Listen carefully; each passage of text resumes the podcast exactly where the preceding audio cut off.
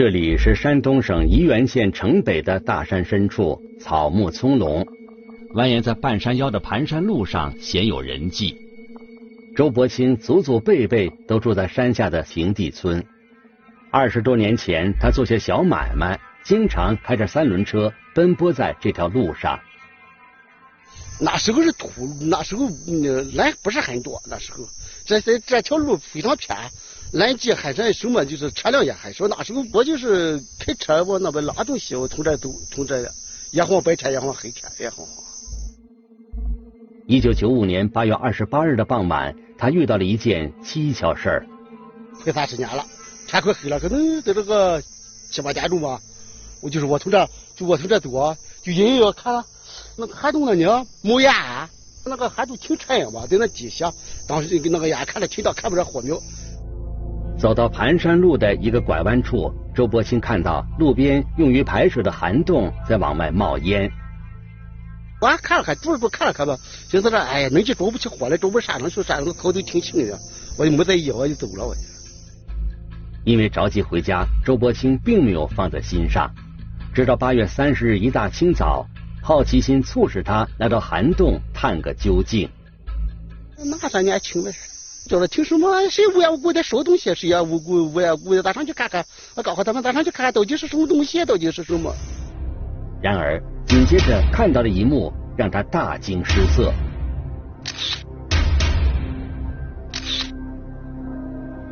叫我就跳下去看了看，看了看吧，一个箱子，一个箱子，看隐隐约约，好像是个人啊，好像是个人吧？这不是？哎呀，非常害怕，非常害怕。这不是我，俺就报了警呢。接到报警，沂源县公安局的民警第一时间赶到了现场。这个中心现场是这个淄博市和潍坊市的这个交界处，它是一个是五个区县的交界处，和这个潍坊的这个林区青州、淄博的这个淄川、宝山和我们沂源，啊，这个五个区县的一个交界处。算是比较偏的一个地方，在一个涵洞，有土路一个拐弯的地方，一个 S 道，就在那个涵洞下边有一个红皮箱，被焚烧的红皮箱。皮箱里面有一个全腐的男性的尸体，这个尸体的面部特征是模糊的，但是他这个看到身材比较瘦小，这个个个头比较矮，身高在一米六五左右，年龄在二十五岁左右，死者目前内脏有窒息症状，所以我们可以初步确定。死者是窒息死亡。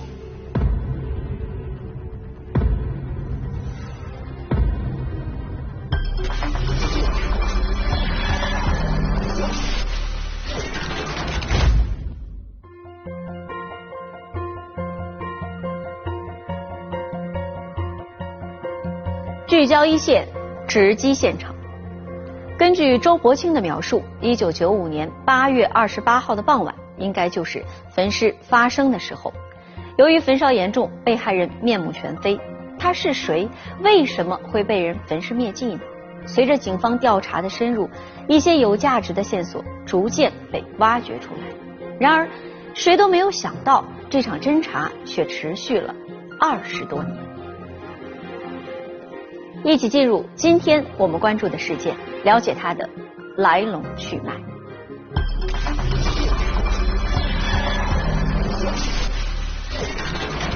偏僻山林发现无名男尸，应该是丧心病狂，想彻底的毁灭罪证。可疑男女行踪诡异，两个人从山上往下走，然后又从下边往山上返回。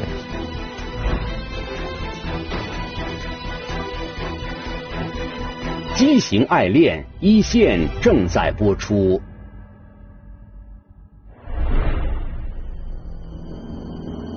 侦查员第一时间展开了现场勘查。这个尸体和这个箱子，呃，都不是可燃物，啊，它不容易被点燃。呃，这个再说又是八月份，当时杂草比较比较多，这个气候也比较湿润，所以说没有助燃物是点不到的。当时还有这个汽油味道，当时我们分析应该是，呃，有这个汽油或者是其他的助燃物，那个然后帮助燃烧。死者已经面目全非，无法辨识。说明犯罪嫌疑人当时是应该是丧心病狂，想彻底的毁灭罪证，掩盖自己的罪行。这让侦查员有了一个推测：死者啊和嫌疑人应该是熟悉水银断案这个问题啊，因为这个又不是水银断案，他也不必安于到偏僻地方来消消消失灭迹。进一步检查显示，死者死亡时间应该在二十七号，这里并非第一现场。经过尸体检验，发现残留的一些正常组织没有生活反应，说明该受害者是死后分尸。另外呢，根据现场情况，没有搏斗痕迹，没有其他物证，应该是第二现场，是抛尸现场。而且，嫌疑人在这里停留的时间并不短。涵洞不远处，大约三五米的地方，发现有三五个烟头，然后这个草丛看到有这个被踩踏的非常凌乱的痕迹。警方推断，嫌疑人应该是一名男性。这个烟的牌子是当时是比较流行的，就是那种打击过滤嘴的，两块钱左右一包吧。能抽这个烟的这个人吧，层次应该还说，呃，还可以，起码还有点钱。在烟头附近还散落着五六颗新鲜的苹果，有几颗上面还有清晰的啃咬痕迹。犯罪嫌疑人应该是心狠手辣，而且心心理素质比较不错，能够在这个在这个犯罪现场这个吃东西。在继续进行现场勘查并展开外围走访的同时，确定死者的身份成为了最紧要的问题。死者身上及这个现场皮箱内没有死者的这个身份证件、工作证件，或者能够证明死者身份的任何有价值的这个这个物证。初步排查显示，医院当地并没有符合特征的人员失踪。如果是当地人失踪的话，肯定有报案的。呃，综合来说，这个人应该是外地的，不是本地的。很快，现场勘查的一个发现也证明了这个判断。皮箱底部发现一个垫的一个一张这个没没有被烧毁的这个报纸，这个报纸的残片，呃，我们仔细查看以后，发现上面写有《泰安日报》的字样。上面日期是。一九九二年一月二十三日出版的，这个报纸也损毁了，上面有些血迹啊，也有烧的痕迹。泰安市在沂源县以西，在二十世纪九十年代，大部分市县级报纸还是以本地发行为主。泰安日报一个发行范围就在泰安市，呃，所以说我们分析了这个，呃，可能是死者或者是嫌疑人，其中有一方或者是两方啊，与泰安有关系。沂源警方将侦查方向转向泰安，广泛发布协查通报，张贴寻人启事，然而并没有什么收获。得知山上发生了命案，山脚下的平地村里一时人心惶惶。用杀人分尸这种方式，手段这个极其的残忍，性质也极其的恶劣，呃，影响呃也很大，也很坏。呃，应该说在。长年以来，我们这个非常安宁的小县城引起了很大的轰动，呃，造成了民众心理上一一定的恐慌。走访中，很多村民向民警反映，在八月二十八号那天，村里曾经来过陌生人，有两名这个比较可疑的这个人员，是一男一女，然后两个人从山上往下走，然后又从下边往山上返回。在少有外人到访的小山村里，这两人让村民们印象深刻。这个男的，这个呃个子不是很高，呃，显然明显的咱年龄偏偏大，在三四十岁左右，这个长得比较老相，呃，比较面貌比较凶悍，关键是有脑残火。这个女的呢，呃，这个皮肤比较白，身高一米六左右，才二十来岁，啊，觉得这个年龄相差比较大的。这个再说这个女的穿着比较时髦。穿着这个短裤，穿着这个高跟的凉鞋。村民张翠霞那时候在村里经营小卖铺。八月二十八日早晨八点半多，她刚开门营业，这对男女就走了进来。那女的哭了拿两胳膊，她说话很熟，俺没得听出来的，不是俺那口音。他就问这里卖汽油吧，我说不卖。他问我哪里有加油站，我三叉有。那个地方买汽油的话，只能到就是三叉驻地，那地方有加油站。加油站到离抛尸现场吧，距离还比较远，有有十多里地吧。之后，两人便往三岔乡走去。侦查员继续沿路走访，在附近的郑家庄村，有村民说，他曾经帮助这两个人买过汽油。他说这摩托车没油了，在山上停着，呃，需要去打买点机汽油，给摩托车加上。然后我就让郑家庄子村的一个村民吧，给他去到三岔驻地加油站打了八斤汽油。打完油以后，这个一男一女啊又往山上走，在在山上走的时候，还在这个郑家庄的这一个一个苹果园里啊买了这个二斤这个苹果。种种迹象表明，这两人是雉鸡岭焚尸案最大的嫌疑人。一九九五年八月二十八日这一天，两人在案发现场周边曾反复现身。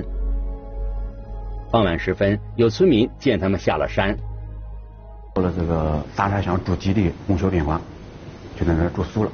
说是吧，上这个林区去拉货去了，时间晚了，给他来住一晚上。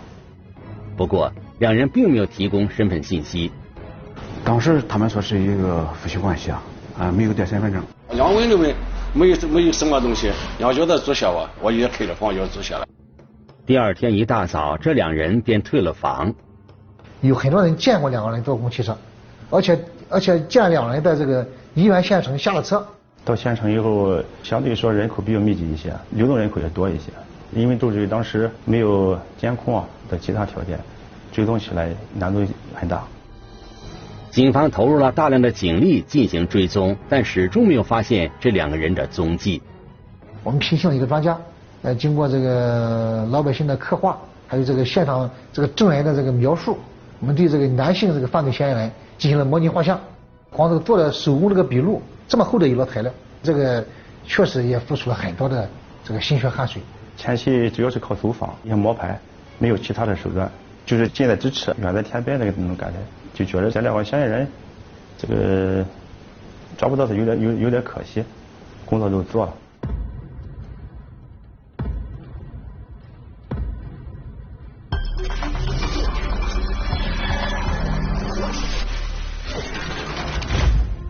被害人身份成谜，犯罪嫌疑人去向不明。尽管警方做了大量工作，案件的侦破还是暂时陷入了僵局。不过，沂源警方始终确信，确定被害人身份是破获此案的关键所在。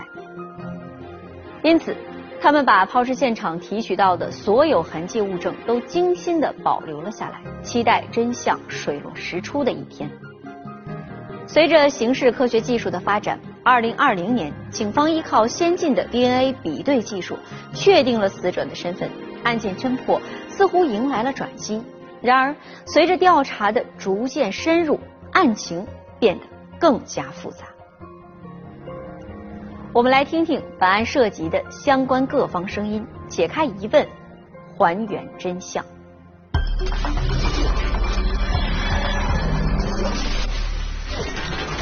被害二十多年，家人却不知情。本要订婚的他，为什么突然失踪？畸形爱恋一线继续播出。沂源公安始终没有放弃对雉鸡岭焚尸案的侦查工作。多年来，一有时间，办案民警就会对案件进行反复梳理分析。二零二零年，沂源县公安局 DNA 实验室再次对案件相关的痕迹物证进行检测。这一次，他们终于取得了突破。并最终确认了死者的身份，他叫孟某峰，山东省新泰市人，被害时二十七岁。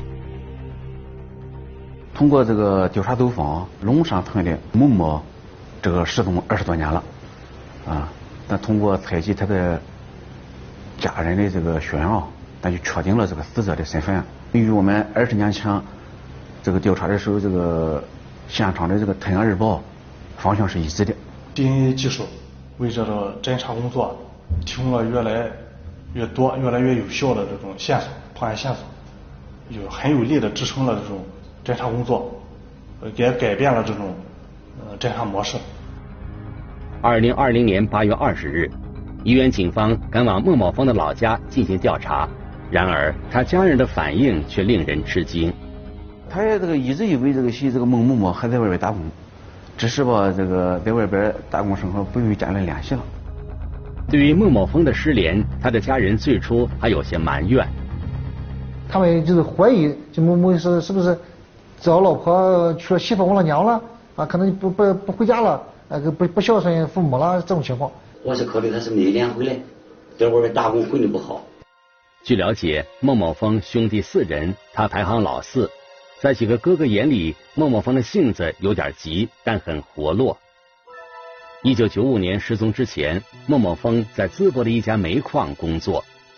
他初中毕业以后啊，就在家待一段时间，然后又外出打工了，穿着打扮比较时髦一些，在外地打工，但是从来不给家里钱。嗯，这个平时啊，遇到有什么事的时候，还问家里要钱。说到钱，孟某峰的大哥孟光峰有些难过。他觉得弟弟这么多年不回家，是因为兄弟之间的一场矛盾。这件事发生在一九九五年的五月份，那是孟某峰最后一次回到家。他就是回来和我要钱，要钱就说是回去回去定亲。哎，我说你要钱，我当时我没弄到钱，我一天一个班还挣两块七毛多钱。虽然家里经济条件有限，但是为了弟弟的婚姻大事，孟光峰还是倾尽了全力。哎呀，那个时候我家庭很条件很不好，我父亲去世早，他一说要定亲，我的东东奔西凑，给他投了四千块钱。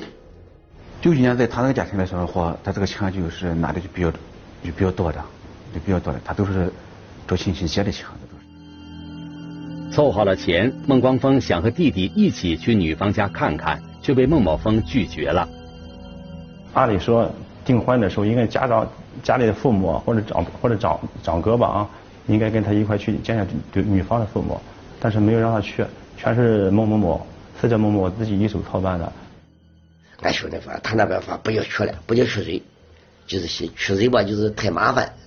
然而孟某峰拿走钱以后。家里人却迟迟没有听到他订婚的消息，于是孟光峰找到弟弟想一问究竟。钱他也没说，这那没说那，他说他光他妈有病，要么订婚，把钱就就没来，都花到这个这个女方身上去了。他哥哥对这个事啊，也是有持这个怀疑态度，他是不是没订婚，拿那个钱花其他事了？我这。为了这笔钱的去向，兄弟俩不欢而散。自那以后，孟某峰便和家里断了联系。他没有脸回来，我感觉是，他因为啥没有脸回来？第一是第一方面，我给他三千块钱，定亲不定，他没有没有在脸上没有光彩，他就无法回来。在孟家人的叙述中，孟某峰将要订婚的女朋友引起了警方的注意。孟某峰出事这么多年，他为什么也没有报警？孟家人说，他们对他知之甚少，只记得当年叫他小张。孟茂峰曾带他回过一次家，叫我们全家看看，能相能可以吧？能相中这个人了？哎，要是既然相中了，以后咱就准备这个这个这个这个定亲结婚。在孟家人看来，小张的各方面条件都很不错，长得比较漂亮，而且这个。呃，有有这个正式职业啊，理发的。孟某峰的三哥孟海峰回忆起一个细节，他说，实际上，一九九五年十月下旬，母亲生日的前几天，他还特意到小张的理发店找过弟弟。孟某某的哥哥曾经到他们理发店去理过发。那我我记得很印象很深，这个村的，这光说是出去没得这个，不干了，得去了再关了门。反正没我一多。孟海峰说，周围人告诉他，那家店已经关门两三个月了。根据时间推算，孟某峰当时被害也已经有两个月了，而他的女朋友也在这期间没了踪影。这应该不是巧合。通过这个孟广峰他家里人的这个反映，这个女的这个体貌特征，和咱当年二十年前咱那个调查走访的这个女的这个特征是相一致的，是相符的。小张的嫌疑陡升，结合孟家人的描述，沂源警方有了一个推断。啊，考虑到是不是这种婚恋关系啊，这个啊婚恋纠纷啊引起的这种婚恋矛盾引起的这种杀人啊，所以说他这个他这个对象，谈的这个对象就是咱中间这个调查的对象了。找到小张成为破案的关键。理发店早就没有了，嗯，根本根本找不到。就是我们访问当时的这个居委会、村委会，还有一些知情人员，都找不到这个这个地方了。沂源警方又将视线转向孟某峰曾经工作的煤矿。煤矿当时早就不存在了，我们通过当地的保卫部门，呃，然后对方就了解，查阅这个户籍资料，查阅这个档案，哎，等工作，费了很大的工作量。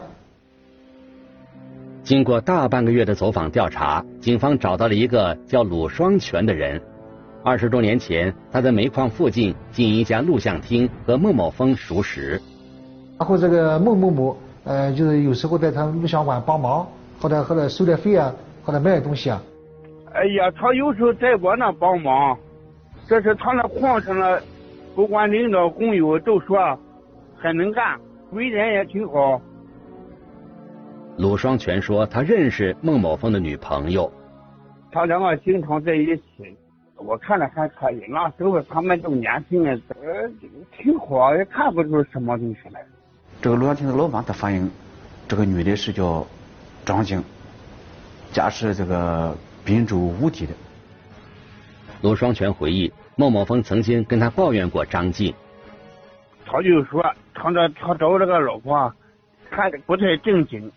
他老婆开的话站那好多男人去找他。过了没多久，鲁双全便听说孟某峰辞去了煤矿的工作，和张静离开了淄博。根据鲁双全提供的信息，宜源警方最终找到了张静。张静，一九七零年出生，现在淄博市博山区一家酒店工作。这个让这个呃沂源县当时这个三岔乡这个旅馆的老板。老板娘去进行辨认，均能够准确的辨认出当时这个女性这个嫌疑人就是张静。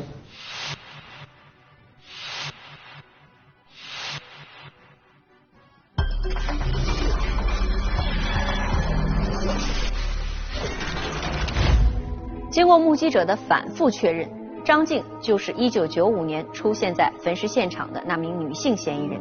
那么。张静会是杀害孟某峰的人吗？那个和他同时出现在现场的男子又是谁呢？他在这起案件中扮演了什么角色呢？所有的信息都显示，当年张静和死者孟某峰是男女朋友关系，甚至已经到了谈婚论嫁的地步。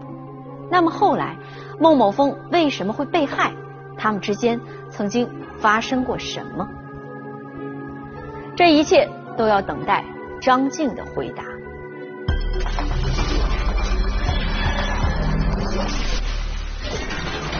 畸形关系最终走向悲剧。多年之后回首，他们悔不当初。畸形爱恋一线继续播出。进一步调查显示，张静在一九九六年就已经结婚。他是在九六年结的婚，找了个对象是家是博山的，姓王叫王延勇。在调取了王延勇的照片后，侦查员眼前一亮，找人辨认，确定这个王延勇就是当年在这个案发现场出现过的另一名男性嫌疑人。二零二零年十月二十八日，犯罪嫌疑人张静和王延勇先后被抓捕归案。等他们一说是宜源县公安局的，我知道了。我说我知道了，为什么抓我呢？他为什么我杀人？我就得承认了，是吧？这我自己做的事情，这个事情早晚自己心有数，早晚要肯定要一个早一个晚，跑不掉的，是吧？啊！死者孟某峰和张静以及王延勇之间到底发生了什么？说到当年的事情，张静一度很是回避，都不喜欢。也知不咋好，哎，那时候小啊，那么是现在心心的呢，那时候也不知咋，稀里糊里糊涂那是。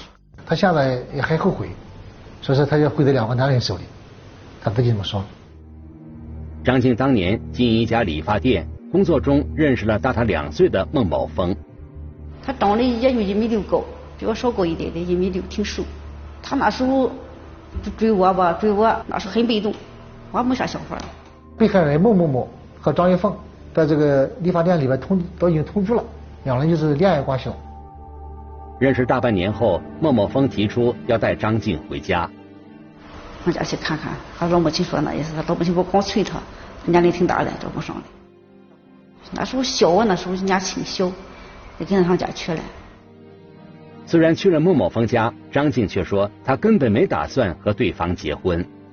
喝酒就就说就疯，喝酒有时候说话不敢做生意说话，说不对这这这这动手，脾气相当不好。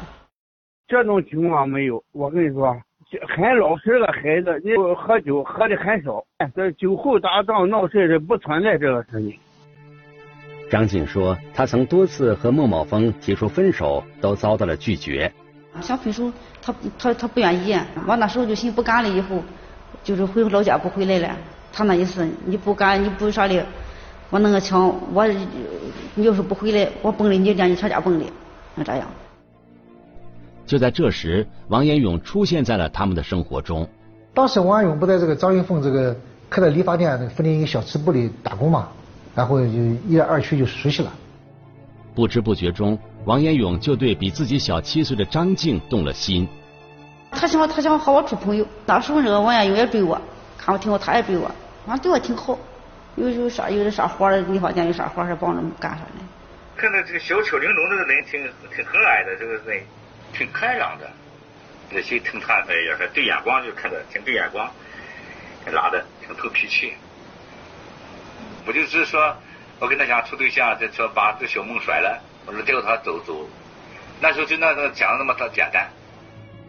而张静也把王延勇当做了自己的救命稻草。当时王延勇不是以前做过生意嘛，他不是有发有发煤，也做其他的生意，手里有有一定的积蓄。再说，这个张一凤对他也也比较倾向于。想跟我一起，他说了，他跟我你跟小孟说吧，他跟我说他不敢说了，他他也不敢说，一说他他们打他半死，所以他一直没敢说。王延勇说，不久他和孟某峰摊了牌，对方并不同意和张静分手。尽管如此，王延勇还是铁了心要和张静在一起。邪了，就是长大脑，就是不是从我心怎么想的？那时候就学着看他就非他结婚不可了。哎呀！一九九五年七月，张静和王延勇搬到了潍坊另开新店，孟某峰也跟了过去。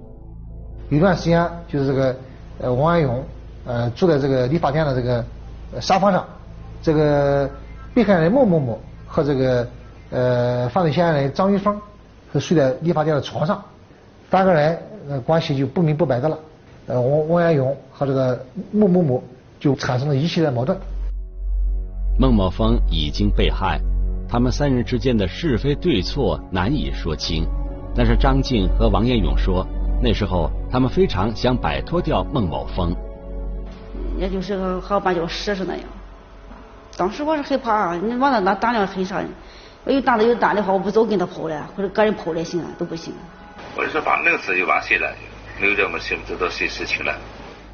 一九九五年八月二十七日的晚上，孟某峰像往常一样到理发店吃饭，他不知道那是他最后的晚餐。王安勇提前购买了安眠药，当天晚上炖了一只鸡，然后就叫那个把那个安眠药，然后下在这个这个这个鸡了。买了安眠药，张姐给他煮在鸡汤里就喝了。我进去电线累累把累死了，装皮箱里拿弄走了，也没想到，听说了就完事了就。接着，两人连夜租车把尸体运到了偏僻的雉鸡岭。雇了个三轮车拉着我，不是敢看看着那个路走那个路山路，看到看那个地方有沟，就放那里就完事了。我就说，没没没去没去也没去查车检过，也没去看过那地方。八月二十八日，自以为无人知晓，他们在半山腰残忍地处理了尸体。之后，二人便迅速逃离。后来上广州待了有一个月吧，我一直跟他这个，嗯，说知不道咋打算，就是光害怕也知不道咋打算。说是害怕，我怕没办法了，这个事情做了，你怕有有什么用？我也怕，我说。一九九六年，张晋跟着王延勇回到老家，两人很快结了婚，并有了孩子。非得和他结婚有的，你不和他结婚行？他为你办那么大事，你不和他结婚那样，你往哪跑啊？还敢走啊？那时候，他走他不翻个手来把你弄死。我就回味不了这个事情，不了。过的我过的知道提心吊胆的，结婚四五年五年以前没有就是很平静的心理，就是很很就。心里总是装东西，想着东西，哎呀，晚上睡不着觉，有时候晚上睡觉能做个噩梦，能能把你惊醒，惊惊醒了。背负命案，两人的婚姻生活并不幸福。在是呃刚开始，他的和他妻子生活在一起，但是后来可能害怕，开始就在外一直在打工，啊，和妻子和孩子嗯聚少离多。那时候俩孩子，我我看孩子，他他就干的啥干像鞋那样，挣不来钱来。日子过得挺穷啊，那是。被捕后，二人对当年的选择后悔不已。很后悔办那个事办那个事就是太太鲁莽了，办事后悔了。为这个女人去杀个人，这这这这后半这后半生就没了，是吧？也不值得，这没有后没后悔也后后悔也没有办法了，后悔一抓住以后就就我说就轻松了，也解脱了。等待法律的严惩吧，自己做了，自己没有买口回月的，反正是。二十多年过去了，他们终究要面对法律公正的审判。这起案件的成功告破，呃，一方面呢也是告慰了死者和他们的家属，呃，另一方面呢也体现了我们法网恢恢疏而不漏的一个法治尊严，呃，还向整个社会，呃，昭示了公安机关。坚持命案必破这种理念，呃，这个也体现了我们维护社会公平正义、保障人民群众生命财产安全的一种信心和决心。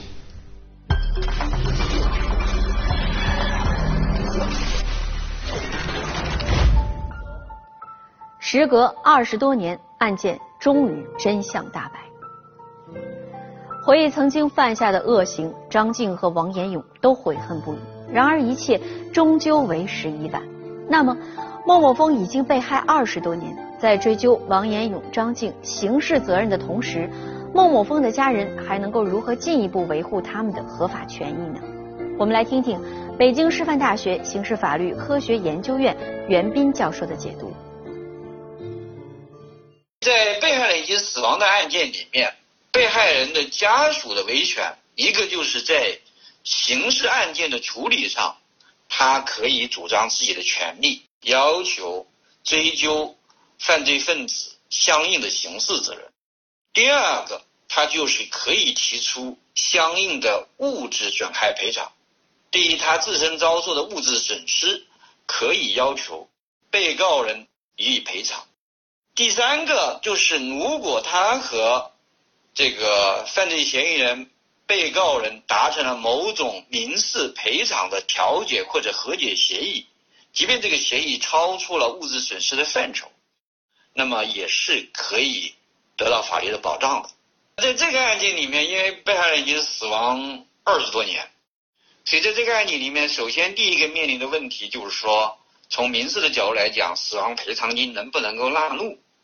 那么这个目前各个地方的法院做法不一。有的地方法院他可能就支持，但也有些法院他就不支持。第二个就是，如果犯罪嫌疑人、被害人，包括他的家属，出于悔罪啊，出于其他的一些考虑，愿意跟被害人的家属达成调解或者是和解的话，以一定的赔偿的话，那也是可以的。如今。无论怎么做，都改变不了孟某峰被害的事实。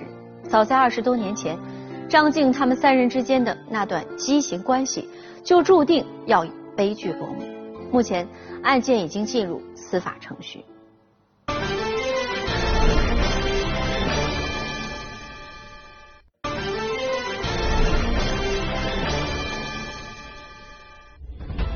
如果你想了解更多的法治资讯，可以在微博、央视频中搜索“一线”，关注我们的官方账号。这里是一线，我是陆晨，下期节目再见。